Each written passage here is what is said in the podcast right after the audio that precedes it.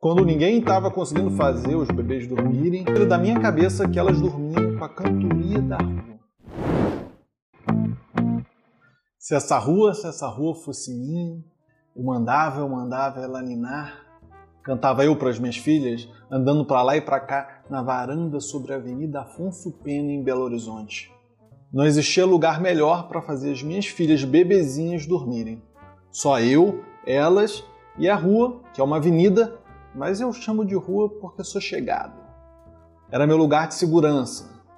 Quando ninguém estava conseguindo fazer os bebês dormirem, eu ia para a varanda com quase 10 metros de comprimento e 80 centímetros de largura e ficava andando com elas no colo. Dormia em poucos minutos. Eu acho que dormiam porque a rua cantava também.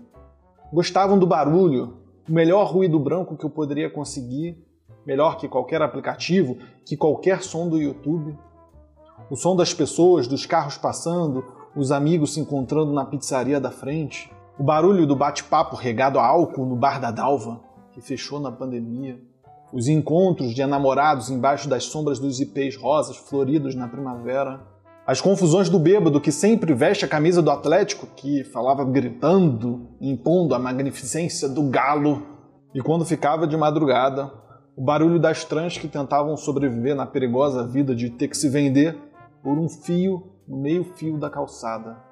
Todo um ecossistema se desenvolvia ali e eu, lá de cima, observava enquanto desempenhava a árdua, porém nobre tarefa de botar neném para dormir. E ninguém tira da minha cabeça que elas dormiam com a cantoria da rua. Com o tempo eu desenvolvi uma intimidade com aquela rua, pelo menos aquele pedaço sobre os meus pés, como se ela fosse uma velha amiga. Eu cantava que, se a rua fosse minha, eu mandava ela ninar mas a verdade é que eu nunca precisei mandar nada. Ela fazia de bom grado, sem pedir. E agora que eu estou de mudança, eu só penso que fico uma gratidão pela ajuda.